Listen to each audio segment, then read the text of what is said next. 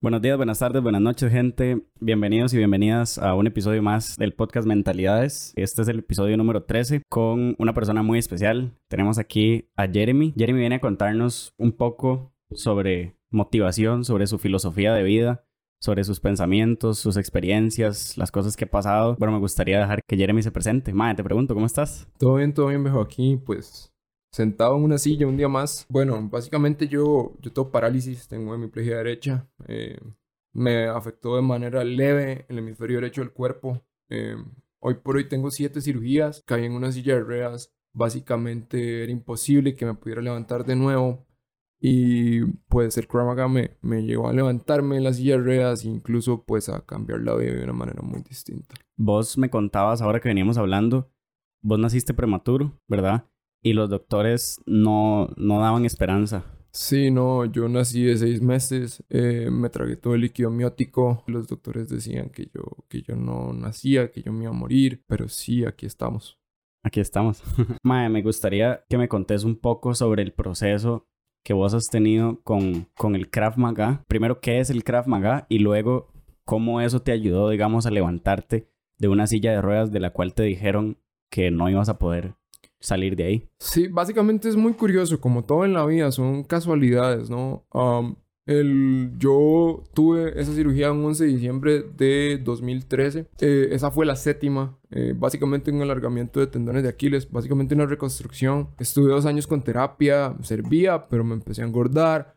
Empecé a perder motivación, ¿me entiendes? Ya el hecho de verte atado a una silla de ruedas, usted dice, mi aquí me quedé, ¿me entiendes? Ya, ya valí mierda. Sí básicamente un compañero de colegio estando en noveno me hace, madre, una academia de Krav Maga, ¿por qué no vamos y te aprendes a defender en una silla de ruedas? Y yo, eh. Vos sos de Desamparados, ¿verdad? Ajá, yo soy de Desamparados. Y ahí queda la academia también. Sí, sí, bueno, ya ahorita ya se movió a Sabana, pero sí. En su momento estaba ahí. Eh, para empezar a hablar un poquito, el Krav es un sistema técnico-táctico de combate. Básicamente defensa personal pura, ¿no? Es un soldado en un ambiente civil. Yo llego a la academia, eh, yo con mi mamá, eh, mi maestro, mi coach, Cristian Araya, experto 3 actualmente con IKMF, que es la Federación Internacional de Krav Yo llego ahí, empiezo a hablar con mi mamá, yo estoy en la silla reas. Y fue un momento muy, muy curioso porque él se queda callado y se me queda viendo. Y llegué y le dice a mi mamá, yo hace mal levanto de las hierbas porque lo levanto. Y ahí empezó la aventura. La aventura empezó un 10 de junio. ¿En qué año fue? Eso fue 2015. 2015. 2015. Nosotros empezamos a entrenar. Mi maestro a mí nunca me tuvo lástima. Ah, él lo menciona, él lo menciona en, esa historia. Lo que con las discapacidades, lastimosamente, siempre va a haber lástima por medio. Ajá, eso es precisamente ese punto quería, quería, quería tocarte. Vos decís una frase en esa, en esa entrevista que te hacen que es, para ver, por aquí la tengo. La lástima me indigna, no sirve para nada. Correcto, la lástima indigna es, es algo que yo siempre lo digo de esta forma. La lástima es un mindset. Para mí la lástima es un mindset. Vos mismo te lo, te lo, te, lo repetís y la gente tiene lástima, vos mismo te vas a tener lástima y no vas a poder. la mente es la única arma que no necesita funda. Que no necesita funda. Qué buena frase, man. Para mí la mente te puede matar. Sí. La mente... Aquí viene, de hecho, la salud mental. Las personas con pensamientos suicidas son pensamientos. Explico. El que ejecuta es usted. Explico. Si, si vos te quieres matar, te matas. Si usted dice, hoy quiero pinto, voy y me hago un pinto. Explico. Entonces, aquí viene la lástima. Si yo digo, uy, es que pobrecito Alejandro, hoy es que me duele la pierna, hoy no voy a entrenar porque me duele la pierna. Entonces, ¿por qué fucking no salís a entrenar? Me explico. Madre, si te duele la pierna, que te duele la pierna, ¿qué va a pasar? Madre, te vas a contracturar y te vas a inyectar. De ahí, ¿qué va a pasar? Nada. Y la gente se ahoga un vaso de agua. ¿Me explico. Ok. Para mí, la lástima me ha rodeado toda la vida, pero no ha sido algo que yo me tengo. Y muy importante. Vos a vos mismo no te tenés lástima. No. E, e, y esa, sentís que esa es la clave. Es de creérsela. Sí. Si yo digo, soy un discapacitado, así me voy a quedar. Eso nadie lo va a cambiar. Me explico. Y para mí, la discapacidad la tengo. Pero como yo siempre lo he dicho, yo no soy religioso. Creo en Dios. Ok. Para mí una bendición no es algo religioso. Para mí una bendición es algo que, que tengo, que algo me dio, que con esto tengo que vivir. Para mí mi discapacidad me ha enseñado tantas cosas, eh, no solo físicas, sino mentales, sino tanto así eh, ma, paradigmas para mi persona, que yo digo, más, yo no me veo sin parálisis. Ujú. A mí la gente me pregunta, si usted pudiera volver a nacer sin la discapacidad, ¿nacería sin la discapacidad? Y yo digo, no. ¿Por qué? Porque esto Por- es lo que soy, eso es lo que me representa. Es lo que te diferencia, decías vos también. Y lo que es el Krav Maga, cuando yo empiezo a entrenar Krav Maga, eh, digamos, el eslogan de la federación Ujú. es So that one may walk in peace, para que cualquiera pueda caminar en paz. Para mí el Krav salva vidas, sí, en la calle, eh, pero no solo en la calle. A mí me salvó la vida de una manera distinta. Ok. Me salvó la vida del hecho de pensar que yo puedo hacer las cosas. Que hoy por hoy yo soy P5, soy un practicante pues avanzado. Que yo, más hace, yo tengo seis años de entrenar. Más hace cuatro años yo no me veía aquí. Me explico. Yo a veces veo atrás y digo, wow. O sea, son cosas que, que para mí llegar, yo llegué ahí a la academia de ruedas, ma, en cuestión de tres meses, ma, me levanté de la silla de ruedas a andar con una andadera que después de ahí duré como seis meses en andadera, pasar un bastón de cuatro apoyos y ya después de decir mes y medio de andar con bastón fuck it. Ujú. Mae, ya no voy a andar con un apoyo. El hecho de que un cirujano a mí me diga, mae, ya no te vas a volver a levantar de la silla de ruedas. Eso te iba a decir, ¿cómo manejaste vos esas cosas sabiendo que los expertos te están dando un diagnóstico de que no vas a volver a levantarte? Que vos me dijiste, mae, ¿cómo llegaste vos al hospital cuando llegaste caminando, mae? O sea, Fue, ¿qué, fue ¿cuál fue la reacción de ellos cuando te vieron caminando? inexplicable, inexplicable, porque estamos hablando que a mí los cirujanos que me operaron son fisiatras, cirujanos ortopédicos que tienen una trayectoria un poco grande en, en el aspecto médico, que, o sea, fue inexplicable. O sea, yo, mis pilares son mis papás. Sin embargo, yo siempre se los digo, los primeros que engloban a una persona discapacitada son los papás. ¿Por qué? Porque crean una vara muy, muy, I wanna be by your side, Ujú. so I'm gonna protect you out. Sí, ¿Me explico? exacto. Entonces, Sí, voy a estar a tu lado y te voy a proteger siempre. Exacto. pero eso es malo. Ujú. Eso es malo. Eh, mis papás no fueron de esa forma, en eso. Sin Ujú. embargo, lo que, como te digo, las discapacidades son barreras mentales. Ujú. Una, una discapacidad física, yo no voy a venir a decirte aquí, no, es que son capacidades especiales o inválido es un pin, porque no. Ujú. Más, si hay personas inválidas. Eh, pero la mentalidad, es curioso porque yo, yo vi el nombre del, del podcast que vos decís mentalidades. Ajá. Mae, la mentalidad de cada persona, si usted se cree un astronauta, lo puede hacer. Lo importante es que usted sepa lo que usted es, me explico. De lo que está hecho. Y no pierda su esencia. Ajá. Y no pierda su esencia. También es algo muy importante. eh, nosotros no siempre estamos motivados. Ah, eso te iba, eso, eso te iba a preguntar, mae. Vos, des- vos me decías que una de tus frases era...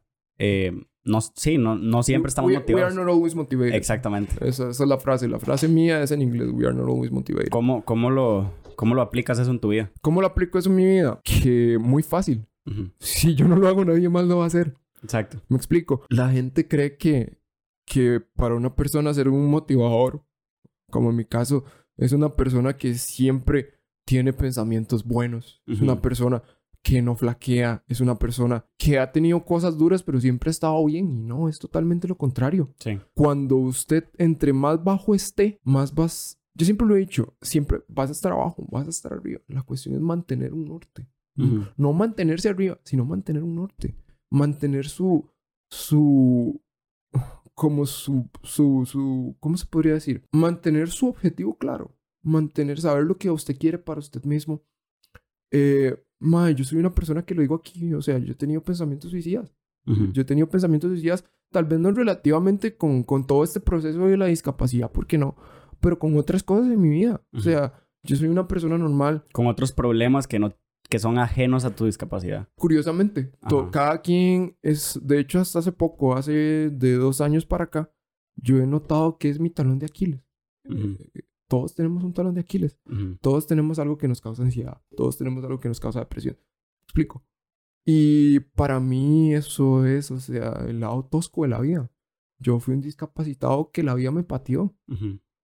Pero yo me aprendí a patear la vida, me explico. Aprendiste a patear la vida. Qué bueno. explico? O sea, es algo que, que para mí pues ha sido una aventura totalmente gigantesca.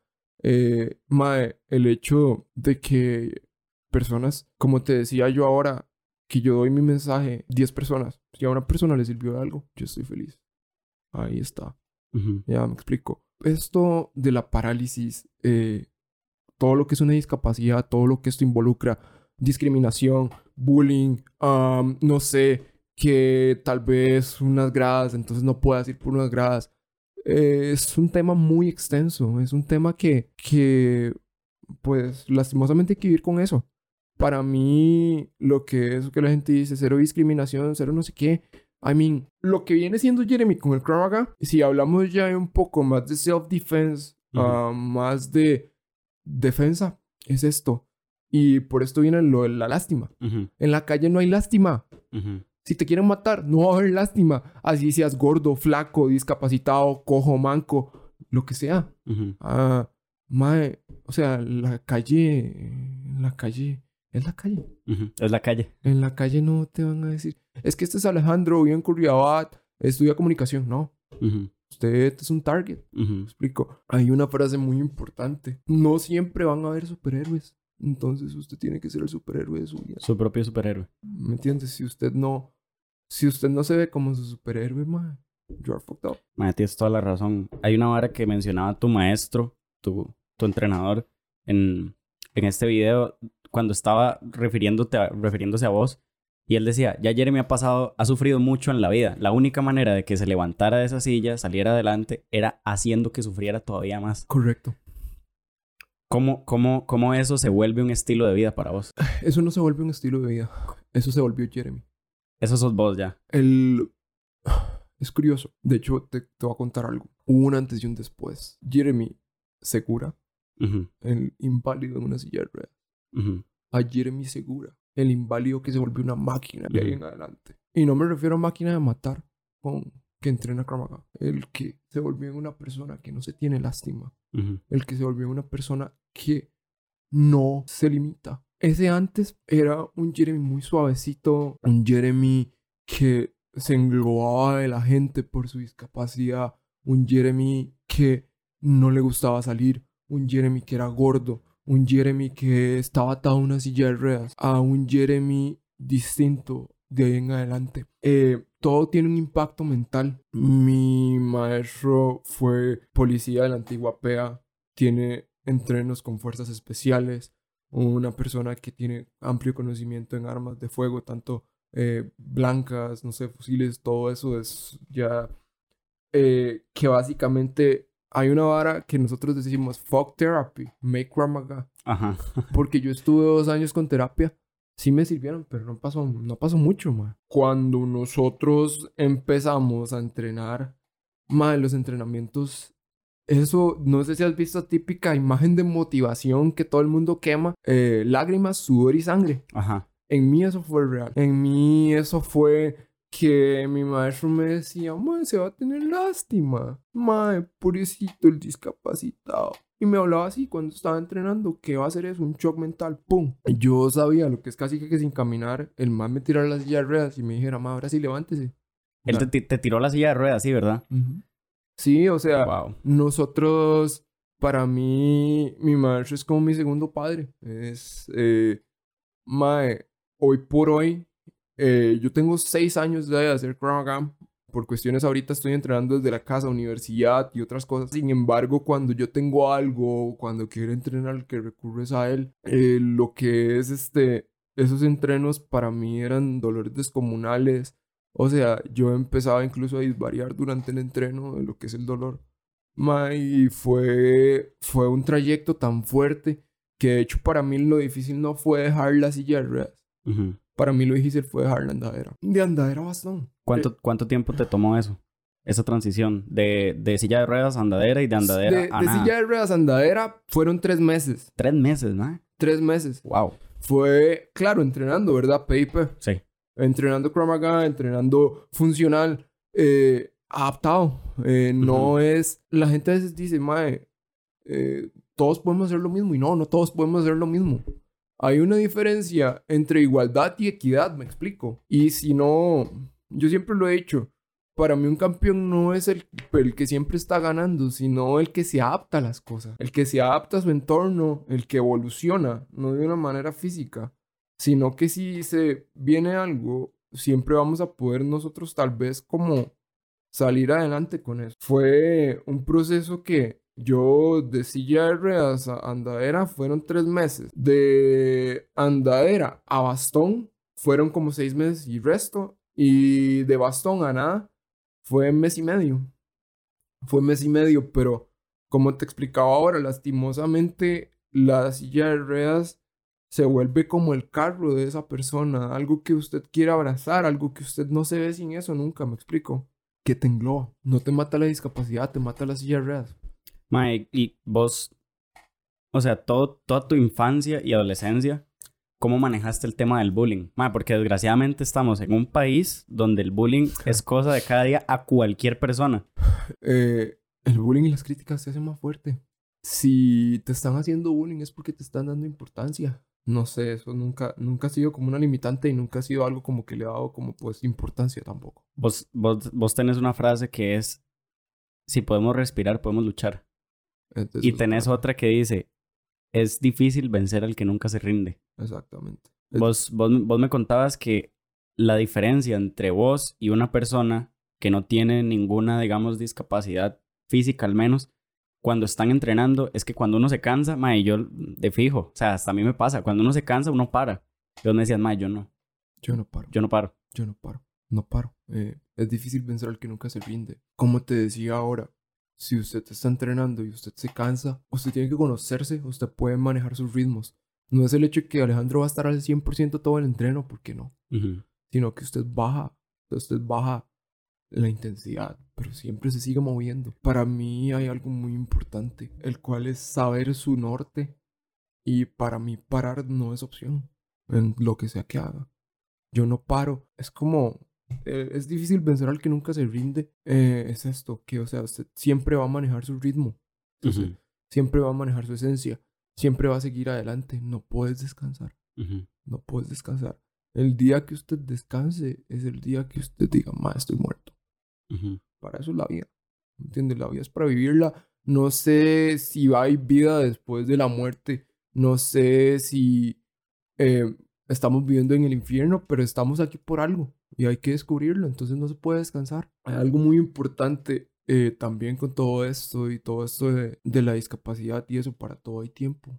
Para todo eh, vamos a disfrutar, vamos a hacer sus cosas. Pero creo que a mí lo que me diferencia es esto, que yo siempre estoy enfocado. Si yo no estuviese enfocado, yo no hubiera llegado a donde estoy ahorita. Eh, para mí, no sé, tengo 21. Como te decía, yo empecé a vivir en 2017. Eh, ¿Por qué decís que, que empezaste a vivir en, en 2017? Bueno, sé que, que me venías contando que hubo un momento de tu vida donde tenías muy poca motivación, ¿verdad? Donde no querías levantarte de la cama. Quiero preguntarte qué fue lo que te llevó ahí, primero, ¿verdad? Y segundo, ¿cómo fue que vos saliste de ese lugar? Básicamente, sí, eso fue antes de la cirugía. Eso fue antes de la cirugía que estaba desmotivado, empezó el Krav y todo eso. Lo que digo que empecé a volver eh, vivir en 2017 fue que yo empecé, yo no tuve infancia, mae. O sea, mi infancia fueron más hospitales, eh, citas, eso, eso fue mi infancia. Cirugías, yo, yo no jugaba con carritos. Yo no tuve eso, yo no jugué con tierra. Explico, yo no, yo no tuve eso cuando, digamos, yo empiezo a hacer Krav Maga, a mí me pasó todo muy, muy encima. Falleció mi abuela, que mi abuela era como mi pilar. Ahí yo dejé de tener a mi mamá, que mi mamá básicamente me hacía todo. Me movía, yo no sabía lo que era andar en un Uber. Esas cosas que son mae, un, un- un stop motion, un golpe Sí. recto a la cabeza. Wake up, mae. O sea, Sí, ya yo empecé levántese. a caminar, levántese con bastón, empiece, papito, ya es hora.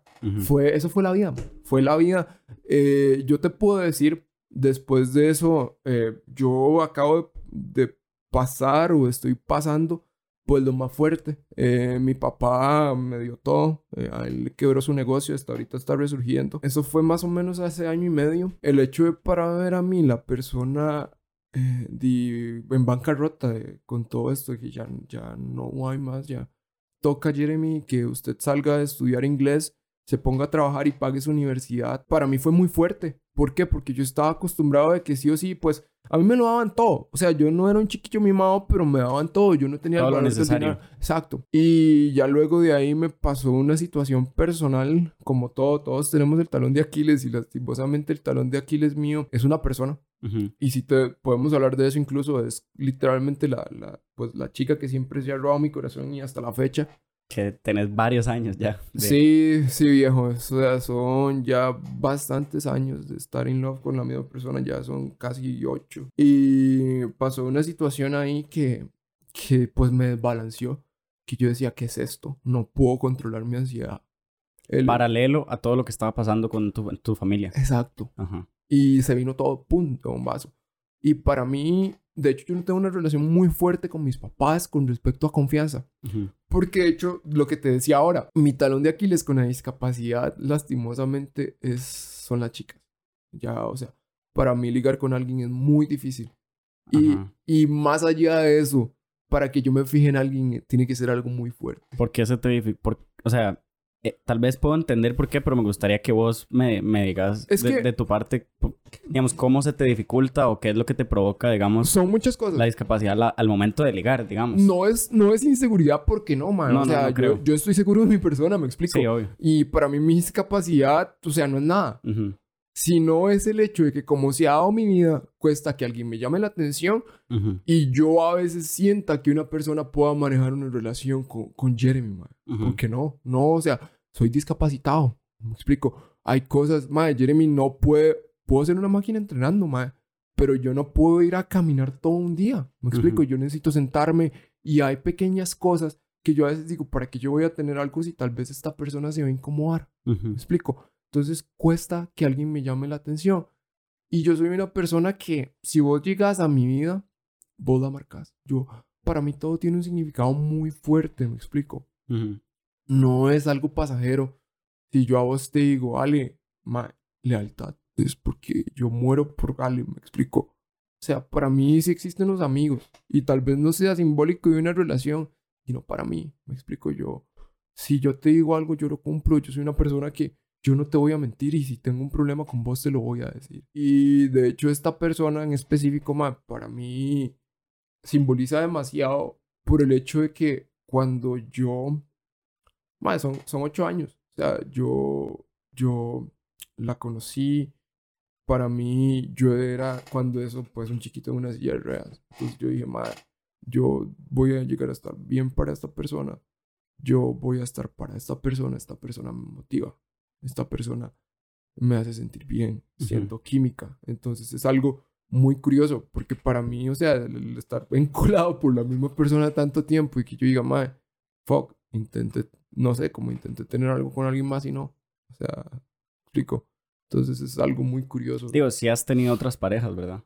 Sí, un par por. Mae, eh, que tú Anis, porque tal vez muchas personas o personas que tal vez tengan una condición similar a la tuya, tal vez compartan esa misma inseguridad y empaticen mucho con, con eso, mae. Y, o tal vez no inseguridad, pero de esta misma dificultad, ¿verdad? Como decís vos, mae, y también se puede. Vos sos, y y vos lo decís, yo, mae, yo soy una persona normal, a mí no me gusta la lástima. Yo, y ahorita que antes de empezar el podcast, a la gente que lo está escuchando, Jeremy me dijo a mí, mae, es irrelevante mucho de mi historia porque yo no quiero que me tengan lástima. Yo quiero hablar de, de, de, de mi filosofía de vida, ¿verdad? Que es todo esto que estamos compartiendo. Sí, es que en realidad la historia, la historia vía ya está, ya está escrita, güey. Sí. ¿Me explico? O sea, ¿para qué quieres saberla? Ujú. O sea, a mí no me molesta contarla, pero, pero las vivencias y lo que esto deja, mae. O sea, yo estoy escribiendo mi libro. De hecho, mi libro se va a llamar We Are Not Always Motivated. Y, y de hecho, va a ser esto, Rough Motivation, la motivación que nadie habla. La motivación de que, mae, ok, estaba mal, pero mae, si yo me quedo aquí, mae, la vida me va a culiar, güey.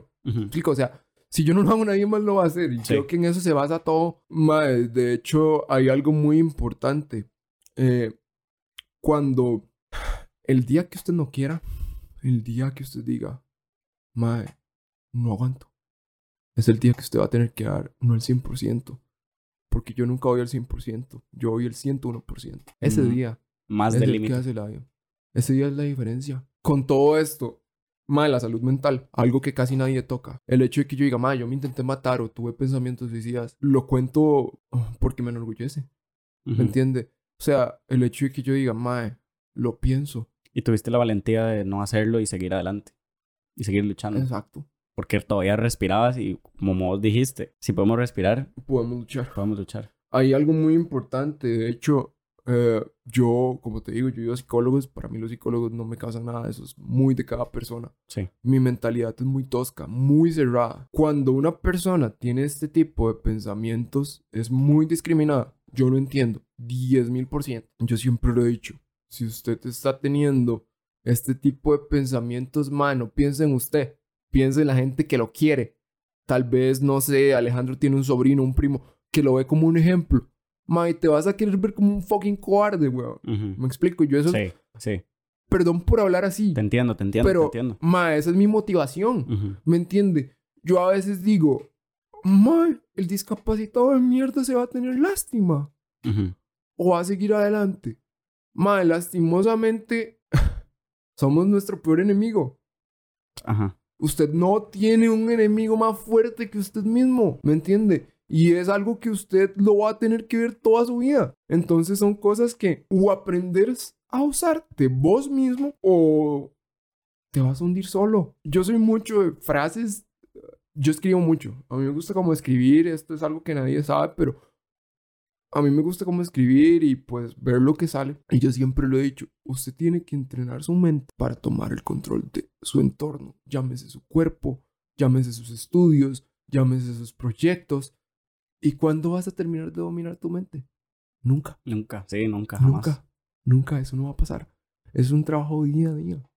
Día a día de que usted va a aprender a manejar sus demonios. Porque todo el contexto influye, las personas que vienen y van en tu vida y las personas que significan y representan algo importante. Y las personas son pasajeras. Exacto. Las personas vienen y van. El apego emocional es lo peor. Eh, yo nunca me sentí un apego emocional hacia alguien. Son personas importantes.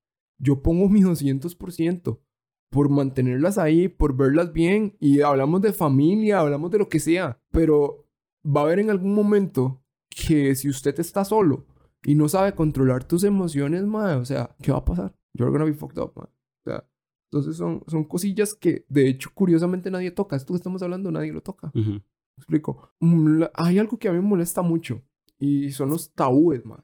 Eso te iba a preguntar, ¿qué, qué, qué, cosas, ¿qué cosas sentís vos que la gente promueve y la gente perpetúa, digamos, con respecto a todo este tema que vos decís, ma, eso, es- eso está completamente mal. Yo pienso totalmente distinto. Mae, las campañas publicitarias, eh, publicitarias, este, las campañas políticas con discapacidad.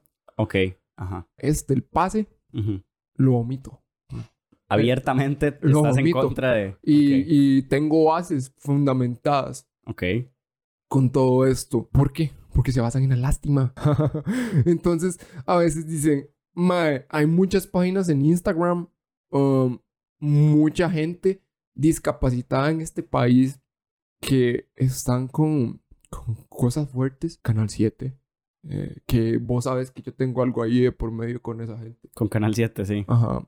Que básicamente los rechacé. No voy a decir a quién rechacé porque fue una persona fuerte. Pero yo tengo un camino. Ujú. Y mi camino nadie me lo va a modificar, ¿me entiende? Eh, mae, Y tenés tu propia narrativa y tu propia manera de dar el mensaje y todos estos canales y demás tienen Tratan de toda una agenda. Sí, yeah, tratan de maquillar mí- todo un poco. A mí llegaron y me dijeron, Mae, te queremos, vas a tener esto, pero nosotros vamos a agarrar esto. Mae, todo lo que yo he pasado es mío, no es de nadie más, ¿me Ujú, explico? Exactamente. Yo no, a mí, por la plata baila el mono y yo no, o sea, yo no soy King Kong, a mí no me interesa. Ujú. ¿Me explico? A mí lo que me interesa es dar mi mensaje, que toda la mierda que yo pasé le sirva por lo menos un poquito, un 10%. Pero de la manera que vos querés darla. de la manera que yo quiero darla. Si lastimosamente dicen, no, es que este mae es muy tosco, no es que este mae, no sé, es muy rough, es muy tough, no me gusta, pues no me escuches. Ajá. No me escuche, no lo vea. Eh, yo siempre lo he dicho, usted se educa de la manera que usted quiera educarse. Me explico, o sea, es algo- nadie, yo no te estoy diciendo, mae, vea, vea mi historia. O vea, esto es motivación. No, no, o sea, si, si, para, si para vos lo que yo te digo no es motivación, ok, te respeto. Mae, con todo esto, para mí, o sea, el hecho de, de tener una positividad un poco agresiva y yo me motivo de esta manera. Si yo no estoy donde yo quiero estar, eso no es motivación. Solo porque no es algo bueno. Si eso no es motivación, dígame qué es motivación. Ok. ¿Entiende? O sea, yo siempre lo he dicho, la motivación no existe. Ok, contá. Sí. Contame más. La motivación no existe. ¿Por qué digo que la motivación no existe? Primero, no siempre estamos motivados. Ajá. Si vemos, son los días más mierdas, estamos eh, más tristes que felices la mayoría del tiempo. Sí. Eh, Desgraciadamente. los picos de felicidad son muy pocos. O sea, a veces la gente está feliz por cómo se siente, por lapsos muy cortos. Muy, muy, muy cortos. Por eso es que existe esta frase tan, tan cliché que es, y yo la comparto también, que es disfrutar los pequeños momentos de la vida. ¿Por qué? Porque son pequeños, porque son cortos, mínimos, son cortos. Mínimos. De ahí afuera, la vida tiene otro montón de grises y negros y, y blancos Ajá. y de todo. La motivación para mí es de perspectiva. Ok. De la manera en que vos lo veas. Como lo enfoques. Cómo lo enfoques. Ujú. Y yo te voy a decir algo. Cuesta mucho. ¿Cómo vas a mantener algo vacilón? Más agradecido. Ujú. Y no voy a decir, Diosito, gracias. No, en lo que usted crea. O sea, ser agradecido y solo el hecho de que vos dices, ma, hoy me levanté de la cama. Hoy tengo eh, comida en el plato. Ujú. Ma, ver esas pequeñas cosas y realmente entender lo que es el amor. Ujú. Llámese amor propio. Que para mí hay muchas cosas que de eso que son trash talk, ma. Ujú. O sea, ma, que, o sea, vas a, vas a, vas a entender tanto, ma, que vos vas a decir, fuck, ¿cómo he perdido tiempo? Y de hecho, para mí, algo que yo hablo mucho con la gente que quiero, yo, ma, yo no soy una persona cariñosa. Yo no soy una persona que te va a dar afecto físico. Ujú. Que si Jeremy te dio un abrazo, ma, la agarraste toda. Ujú. Y de hecho, esto aquí viene, ma, mi mamá me reclama muchísimo. Porque, ma, con toda la mierda que yo he pasado, ma, yo no soy de, yo no soy de decirle a mami, mami, te amo. O mami, tal cosa. Eh, Yo soy mucho de que te voy a enseñar amor de otras formas, ¿me entiendes? Ok. Eh, yo te voy a decir, mae, dale, tal cosa, o mae, ok, eh, no sé, X, o dale, vamos a comer y te invito. Compartiendo Ajá. momentos. Ajá. Y algo que la vida me ha enseñado tantísimo, Ale, y a valorar tanto, lo mejor que usted me puede regalar a mí es tiempo, mae. Tiempo de que si Ale tuvo un día ocupado, mae, me llamó cinco minutos, mae, gracias, weón. O tiempo de que, mae, Jeremy está hasta la madre de la U, de su trabajo. Ujú. Mae, sacó un día pensando en vos. Mae, para mí eso es demasiado. Si alguien hace eso por mí, mae, eso demuestra muchísimo. Comparto totalmente esa Porque, visión. mae, el tiempo, el tiempo no se recupera. El tiempo se puede malgastar. ¿Me entiende? O tal vez, pues, yo nunca, digamos, yo nunca, yo, yo soy muy cerrado que si yo tomo una decisión, esa decisión está tomada y eso es lo que voy a hacer. Ujú. Así sepa yo que me voy a quemar y que me arrepentí, eso ya lo tomé. Sí. Mae, entonces son cosillas que, mae, muy, muy simbólicas, muy... ¿Cómo te explico? Para mí el tiempo es, es todo, mae. O sea, el tiempo es el mejor regalo. Para mí no hay regalo físico. Para mí no hay nada. Que si usted, mae, me dedica cinco minutos de su tiempo, gracias, weón. No lo vas a recuperar. Ujú. ¿Me explico? Y, mae, con todo esto de la discapacidad y así, es un tema que, mae, es muy extenso, que aquí podemos hablar todo un día, mae. Y, mae, lo que te puedo decir es que las discapacidades no son más que estados mentales. Eh, no son más que, mae, barreras mentales, obstáculos mentales, que si usted no los va a poder enfrentar, ahí se van a quedar. Vieras que ahí, bueno, tengo dos comentarios. El primero es esto que vos hablas del tiempo. Yo lo represento de una manera, no sé, a mí me, me ha funcionado y, y me gusta verlo de esta manera, que es cuando vos decís, yo doy la vida o daría la vida por una persona, para mí eso significa tiempo. Cuando vos estás con una persona y vos decís, yo le doy mi vida a esta persona, eso para mí significa darle mi tiempo, porque el tiempo es vida. Ahora, curioso, curioso, curioso, curioso. Buenísimo. Segunda persona Ujú. que lo piensa así. Sí. Yo lo pienso así. Para mí decirle a una persona que es el amor de mi vida, no es el hecho de que vamos a estar todo el tiempo juntos. Ujú. Es el hecho de que yo te voy a dar todo lo mío. Ujú. Es tuyo, mi tiempo. ¿Querés hablar conmigo? Aquí estoy. Ujú. ¿Querés comerte un helado? Dígame. Yo dejo todo botado por vos. A eso me refiero. Y es curioso, porque te vas, me vas a decir, mae, un mae que practica Krav Maga que diga eso. Una persona que, que pues camina con violencia todos los días en la cabeza. Que está esperando solo el día que pues tenga que defenderse, pero no. Para mí, la mejor defensa es la que no se hace. Y la defensa no son solo pichazos. La defensa es un estado mental. La defensa es que somos depredadores cuando lo necesitamos. Eh, hay una persona que es muy significativa para mí. eh, para mí. Eh, se llama Marcus Torgerson. Es un canadiense gringo que pertenece a la federación. Es parte de los GITs, de los instructores globales. Él tiene un hijo con parálisis. Pero eh, lastimosamente él está en una silla de ruedas. Y Marcus dice, Ma, yo, yo veo el reflejo de mi hijo en usted. Es muy importante para mí. Tiene una frase muy, muy buena que es, camina con paz en tu corazón, violencia en tu cabeza. ¿Qué significa para usted eso? Con paz en el corazón y violencia en la cabeza. Tratando de repartir amor, pero siendo, teniendo el coraje de luchar, de saber que en la vida hay, hay violencia y hay contrastes y hay sufrimiento. Entonces, de si la vida te ataca, vos tienes que atacar más. Exactamente. La gente piensa, como decíamos ahora al principio, Siempre teniendo la mano en el corazón y, y sabiendo reconocer la humanidad en las demás personas, ¿no? Como te, te decía algo muy importante. El Maga salva vida de muchas formas. La gente piensa que es que salgo a la calle y me voy a defender. Mano, a mí me salvó la vida el hecho de que me levanté de una silla de ruedas. A mi maestro le salvó la vida, mae, que su giro dio un giro de 180. Mae, y yo siempre lo he dicho, ojalá la gente pueda hacer Maga alguna vez en su vida, no por el hecho de que se aprendan a defender, pues sí, obvio. Pero mae, cuando la gente realmente hace una clase y usted entiende que no es específicamente ser violento o el hecho de que dicen, uy, madre, vino, me asaltaron y, madre, no sé, lo mandé al hospital. No, no, no, no, lo contrario. O sea, el hecho de que la mejor defensa es la que no se hace. Vas a ver que, madre, yo no sé qué pasa, que cuando uno practica este tipo de cosas, más bien cosas no le pasan. O sea, uno tiene como un repelente, madre. Uno tiene como un repelente. Yo, en lo que tengo de hacer Krav Maga, solo una vez lo he usado.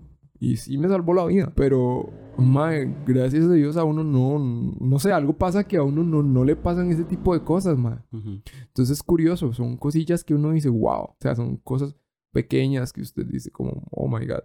Pero, o sea, es totalmente mi historia. Yo sé que ya tal vez esta conversación vas a cambiar muchos pensamientos. Y, Y mucha gente también probablemente sí, le vaya a servir bastante. son, son cosillas muy curiosas para mí. De hecho, por eso el giro que yo le doy a esto de, de hablar de lo que la gente nunca habla. Cuando vos escuchas a un motivador de llegarte y decirte, mal, la motivación no existe. Contro- es un poco controversial, ¿no? Mae, y como, a ver, como para ir cerrando, me gustaría hacerte una última pregunta. ¿Qué le dirías vos a una persona que tiene alguna discapacidad, la que sea, cualquiera, no importa la discapacidad, tiene alguna discapacidad, pero qué le dirías vos a una persona que nos puede estar escuchando y que, y que se puede identificar con este mensaje antimotivacional? Que, que me parece increíble y por eso me gustó mucho el hecho de que me escribieras y, y, y yo, mae, coordináramos este episodio y demás, porque, mae, yo también siento como que la motivación que se, que se vende, porque es una venta, ¿verdad?, de motivación lo que hay actualmente, es, mae, es un poco nociva. Entonces, ¿qué le, qué le dirías vos desde, desde tu pensamiento, como decís, crudo, un poco raw, ¿verdad?, a una persona que en este momento está pasando por algo que tal vez ya vos pasaste? Por algo que tal vez yo pase. em, No sé, ansiedad, depresión, eh, es, es, es algo muy curioso. ganas de no seguir viviendo.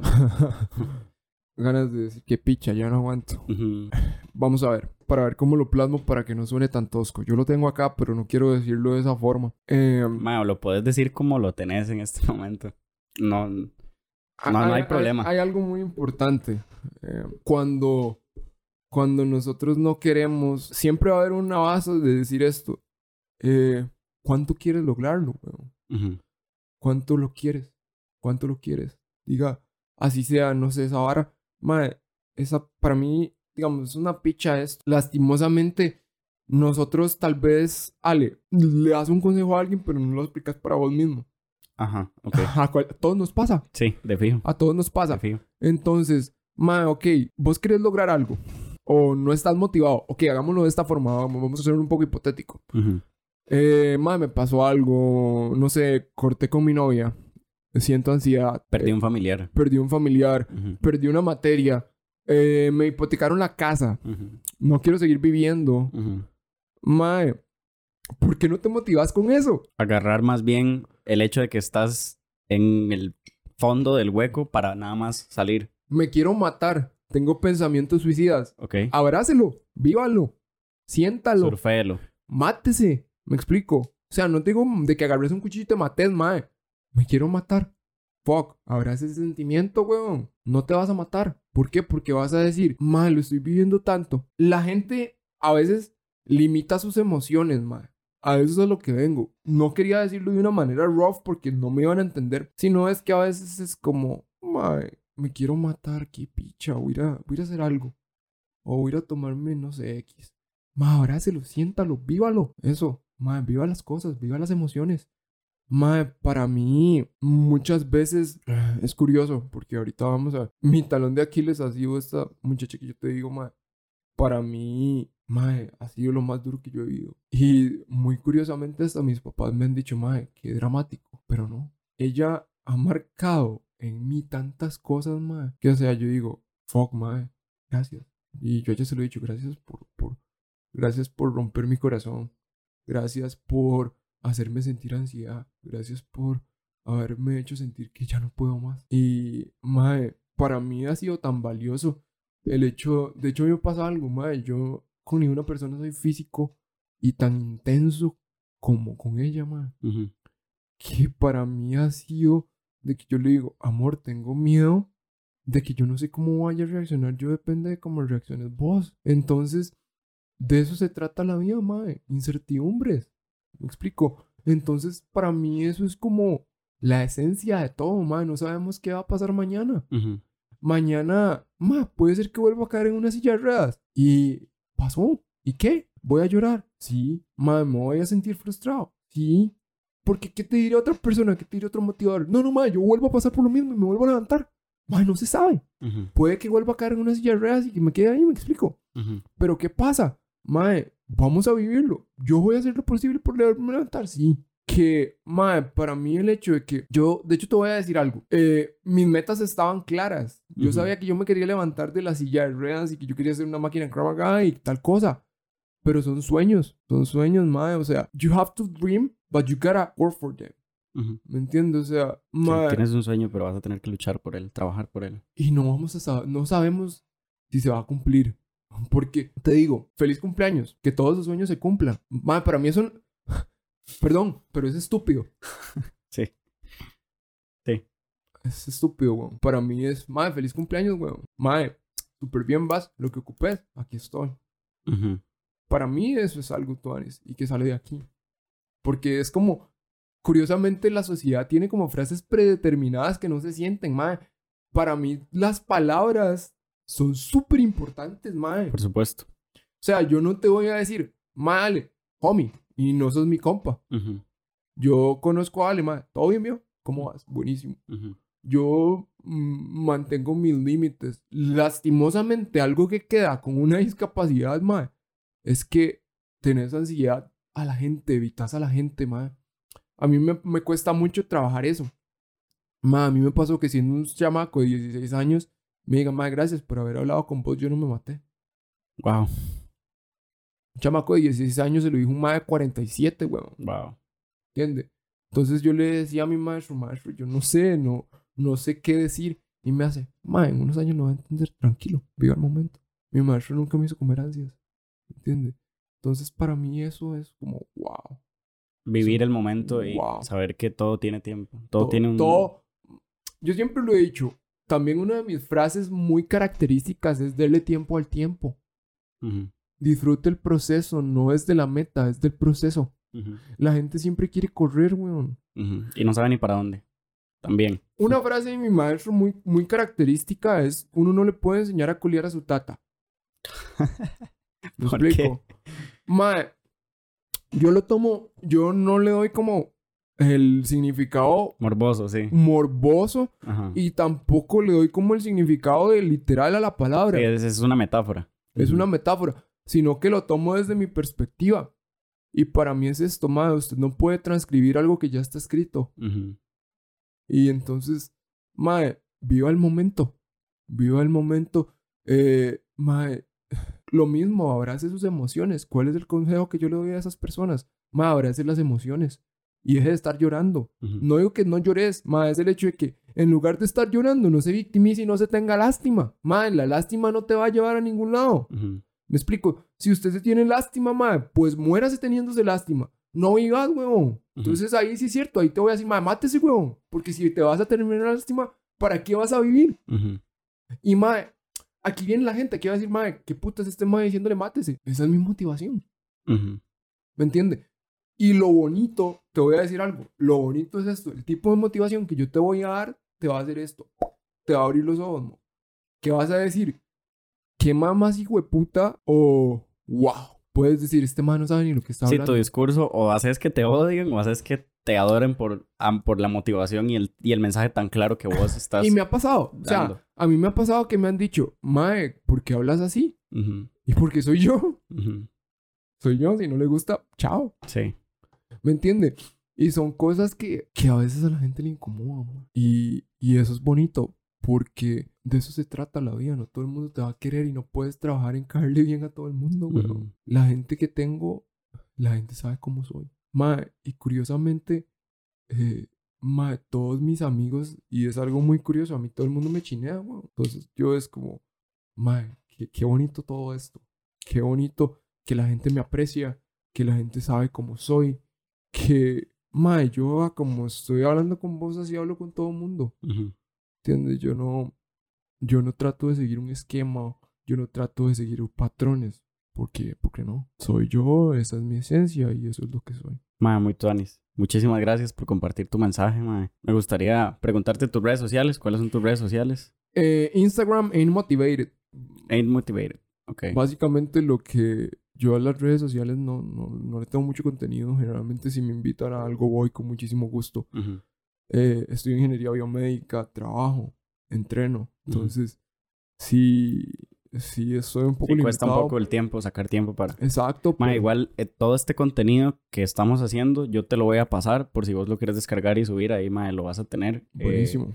por si lo que por si lo quieres compartir y mae, muchísimas gracias por venir, por compartir, por motivar, por Con antimotivar y por Sí, inspirar. exacto. Es, no es motivación. Es eso te- antimotivación. Es antimotivación totalmente. Que también funciona, mae. Hay gente de sí, va, a- va a haber gente que le va a servir y hay gente que, que no. Y a la gente que le sirve, es gente que le sirve la antimotivación, que también es una salida. Muy importante. Sí, por supuesto. Otra frase mía. Discipline over everything. Because we are not always motivated. Ujú, sí, To- todas mis frases se basan en lo mismo. ujú, ¿Por qué? Porque si no tienes motivación, tienes disciplina. Madre, tenés que seguir todos los días haciendo algo, mo. ¿Me entiendes? Y como te decía, el día que no quieras hacerlo es el día que tienes que dar el 101%. ujú. Básicamente. Eso es todo. Y ya. Mae, buenísimo. Mae, te agradezco montones. Y bueno, nosotros nos pueden encontrar, eh, lo digo en todos los podcasts, en Spotify, en Apple Podcasts, Google Podcasts, en Amazon Music. Pueden ver y compartir el episodio en YouTube. Eh, ahorita hay TikTok también. Ahí van a salir algunos, algunos clips del, del video, igual que en Instagram. Eh, mi cuenta personal, Alejandro Coto. Y espero que lo hayan disfrutado, que les haya gustado bastante y que compartan si les gustó. Muchísimas gracias. Chao.